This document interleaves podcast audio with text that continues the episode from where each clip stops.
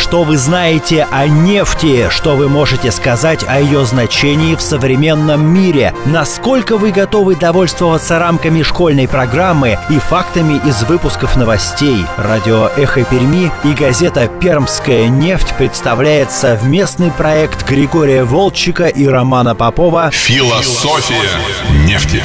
Предстоящему 30-летию компании «Лукойл» посвящается – Добрый день, дамы и господа. Мы продолжаем программу «Философия нефти». У микрофона Роман Попов и Григорий Аркадьевич Волчек, писатель, журналист, публицист, историк нефтегазовой отрасли, продолжает рассказывать о выдающихся людях российской нефтянки. Это вторая часть. Григорий Аркадьевич, здрасте. Добрый день. А, итак, в прошлой части, я напомню, мы говорили про братьев Нобелей, мы говорили про Владимира Шухова и мы говорили про Губкина. И про Менделеева. Да, и про Менделеева тоже упомянули, конечно. А в этой части? А в этой части мы поговорим, в частности, о Николае Константиновиче Байбакове, которого многие а, считают, и я с этой позиции согласен, главным советским нефтяником. Он родился в Баку, сделал моментальную, стремительную вертикальную карьеру. В качестве движителя карьерного лифта, увы, был большой террор, когда освободилось много вакансий, и э, буквально за пять лет после окончания Э, вуза э, Байбаков уже стал большим начальником. Он стал руководителем всей э, Поволжской нефтянки, так называемый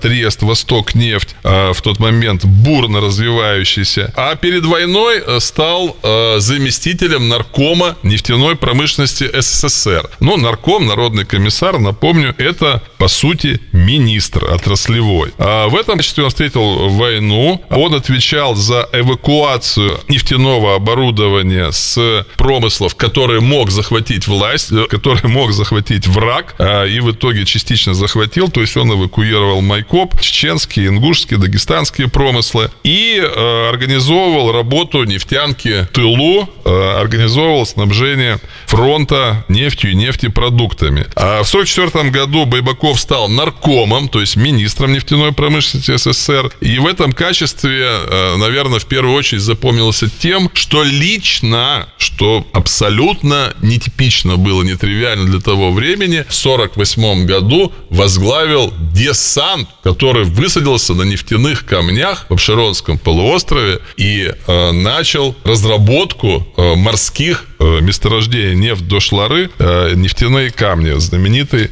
э, морской промысел. Он занимался очень много Каспием, он занимался очень много по старой памяти, да, по довоенной памяти Волго-Уральской нефтегазоносной провинции, развивал добычу в Башкирии, в Татарии, в Куйбышевской, ныне Самарская область, в Пермском крае и так далее. То есть а главным нефтяником Советского Союза вы его исключительно по а, масштабу работы называете? Вот. Нет, не только и не столько. Дело в том, что в 1965 году Байбаков стал председателем Госплана. Для молодого поколения напомню, что Госплан был главным министерством Советского Союза, суперминистерством точнее. Это программа «Философия нефти». Мы продолжаем советская экономика была плановой, все планы писались, утверждались, согласовывались в госплане. То есть в советском хозяйственном механизме я смело поставлю председателя госплана на второе место после, после премьер-министра. Тем более, что он по статусу был заместителем председателя Совета Министров. И вот на этой ключевой позиции Байбаков проработал ровно 20 лет коренной, настоящий, истинный нефтяник вот на такой э, суперпозиции. Это значит, что начиная с 65 года, когда э, нефтянка Западной Сибири э, вступила э, на, в этап бурного роста, когда были открыты гигантские и супергигантские месторождения, и нужно было их ускоренно разрабатывать, когда нужно было решать, что делать с этим добытым сырьем, с нефтью и газом, когда нужно было строить э, НПЗ, ГПЗ, а также магистральные трубопроводы для экспорта этого сырья и зарабатывания, собственно говоря, денег, на которых наша страна жила длительное время и продолжает жить до сих пор. Вот все эти решения были в свое время обоснованы, защищены, согласованы, подкреплены ресурсами и приняты, в том числе или во многом, или в первую очередь, благодаря усилиям товарища Байбакова, который прожил, кстати говоря, очень длинную жизнь, 97 лет, умер сравнительно недавно, в 2008 году. Вот за это мы и называем его главным советским нефтяником. Буквально программу назад периодически говорили о, об организаторах процессов. Вот у нас, видимо, в нефтяной отрасли именно организация процессов важна как нигде э, более. А также идеология процесса, а также технология процесса, а также стратегический взгляд и визионерский взгляд. Ведь а, тогда были приняты решения, например, там, проложить э, трубопровод «Дружба» или проложить газопровод Уренгой, Помары, Ужгород. Это магистрали, которые до сих пор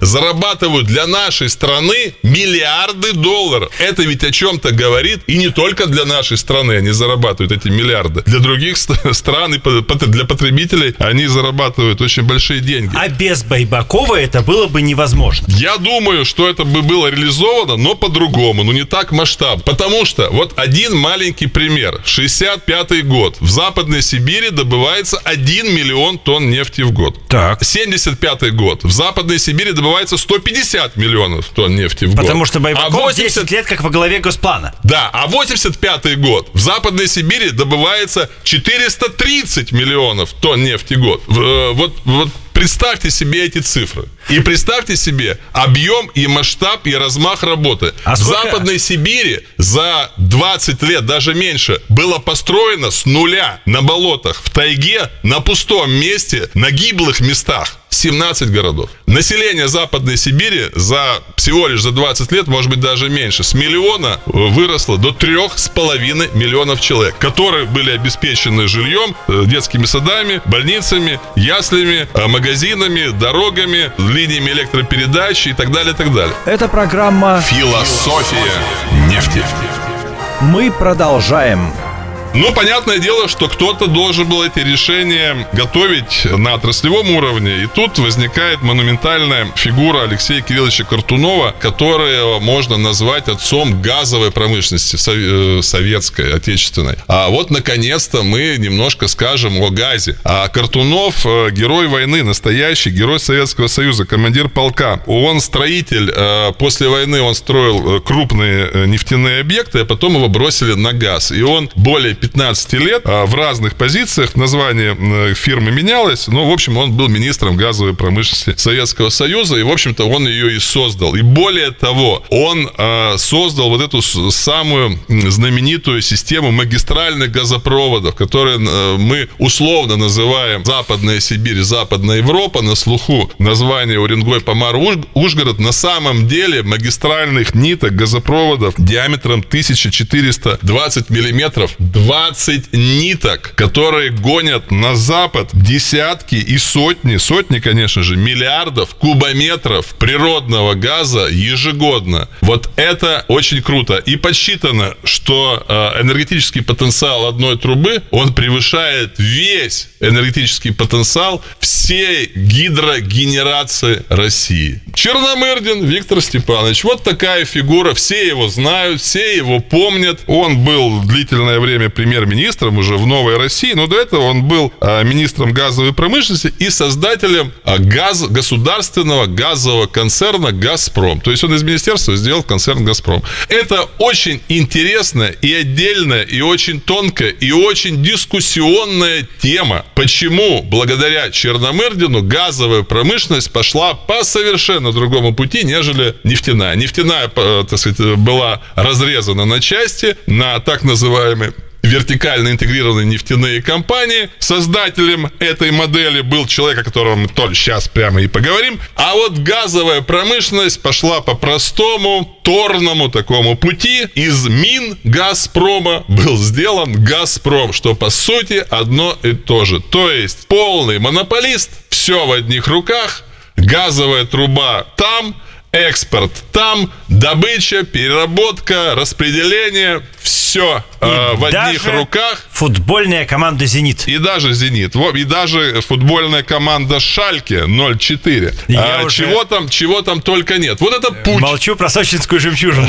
Да, вот это, вот это путь, э, по которому пошла газовая промышленность. Хорошо ли, плохо ли, это, еще раз говорю, дискуссионный вопрос. Более того, Я, например, считаю, что газовая промышленность вполне могла бы пойти по пути вертикальной э, интеграции, как и нефтянка, и это бы ей пошло на пользу. Но она пошла таким путем, каким пошла. Самое главное, что она сохранилась, что она никуда не делась, и она работает, и нас с вами худо-бедно кормит. Так вот, кто же создал систему вертикальной интеграции нефтяной компании? Да, Кто? скважины до беззаколонки, при, причем а, не в монопольном, а в конкурентном виде. Вагит Исуевич Эликперов. А, и дело даже не только и не столько, что он создал Лукойл, он создал модель шаблон, образец, эталон. Более того, эта модель является репринтом западная модель. Это не секрет. Когда Вагис Сурович был еще молодым заместителем министра нефтяной промышленности СССР, а он поехал во главе делегации Миннефтепрома в Великобританию, детально ознакомился с организацией работы British Petroleum или попросту BP и решил, что эта модель, вот эта модель вертикально интегрированной нефтяной компании наиболее оптимальна и для российских условий. И реализовал это на примере Лукойла. Лукойл это первая подобная компания. Она была образована в ноябре 91 года. В будущем году 30 лет. Все остальные нефтяные компании России были выстроены и выстроены до сих пор ровно по этому образцу. И в этом, я считаю, главная заслуга Вагита Исуфовича. Ну, а то, что Лукойл хорошая компания, и мы все ее любим, и живем в таком в классическом лукойловском регионе, где есть и добыча, и переработка, и сбыт, это, я думаю, очевидно. С вами были Григорий Волчек и Роман Попов и программа «Философия нефти». Программа посвящается предстоящему 30-летию компании «Лукойл». Продолжение следует.